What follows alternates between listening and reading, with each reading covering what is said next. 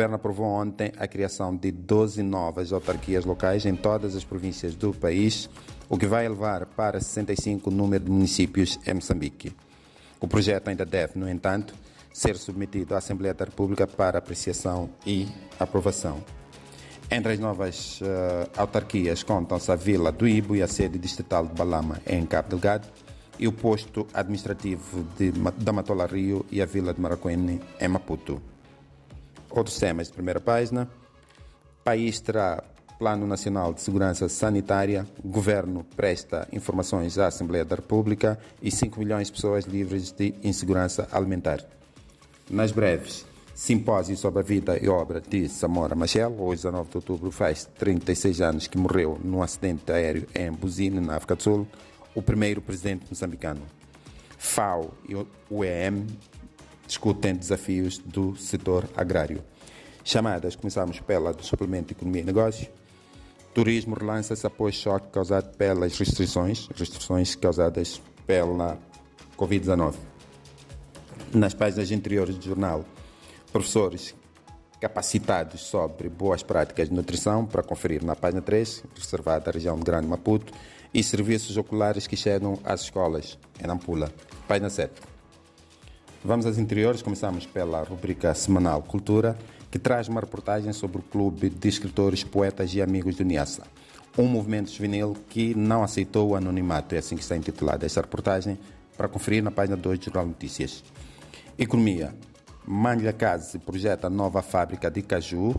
Serão investidos para esta fábrica 225 milhões de meticais. Cerca de mil toneladas de tilápia vendidas num festival. E em termos de economia, o Notícias traz também o suplemento de Economia e Negócios, que sai às quartas-feiras. Anunciamos atrás. Turismo relança-se após choque das restrições causadas pela Covid-19. E mais empresas investem na certificação.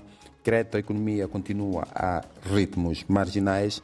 E empresa produz fruta desidratada para evitar desperdício. Voltamos ao jornal principal para a página da Beira, traz uma reportagem, às quartas-feiras esta página traz reportagens, aterros e terraplenagens vão mitigar efeitos das chuvas. É um trabalho que o Conselho Municipal da Beira faz para prevenir efeitos devastadores das, da, da, das chuvas, que, como sabe, em Moçambique uh, está-se na época chuvosa de outubro a março e a Beira tem sido particularmente muito, muito devastada por intempéries. Página da Pula, caso Amorano, falecido presidente do Conselho Municipal, assassinado durante exercício de mandato no ciclo de governação autárquica anterior, sentença será conhecida a 2 de novembro. Outro tema desta página, serviços oculares chegam às escolas. Política traz uma efeméride, a morte do fundador do Estado moçambicano, do proclamador do Estado moçambicano, Samora Machel. Samora Machel morreu há 36 anos. Manica em Foco é outra página semanal Deslocados da instabilidade criada pela junta militar da NAM, recusam-se a regressar às zonas de origem. Isto apesar de o conflito já ter terminado e as suas zonas serem consideradas hoje seguras.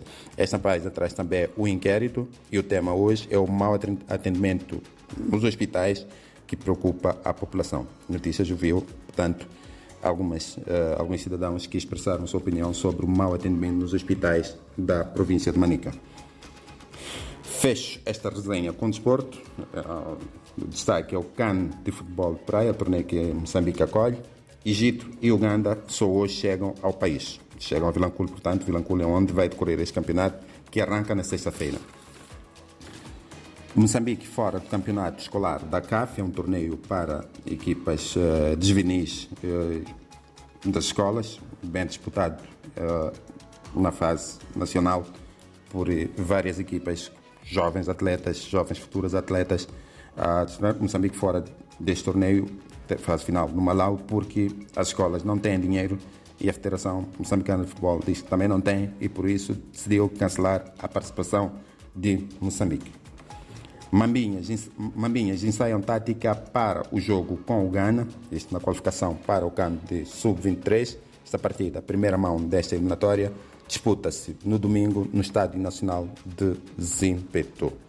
Ouvintes da RDP África e leitores do Jornal Notícias, detalhes e mais notícias no www.jornalnoticias.co.mz ou na edição física, na versão impressa deste jornal, para mais pormenores. Muito bom dia e até para a semana.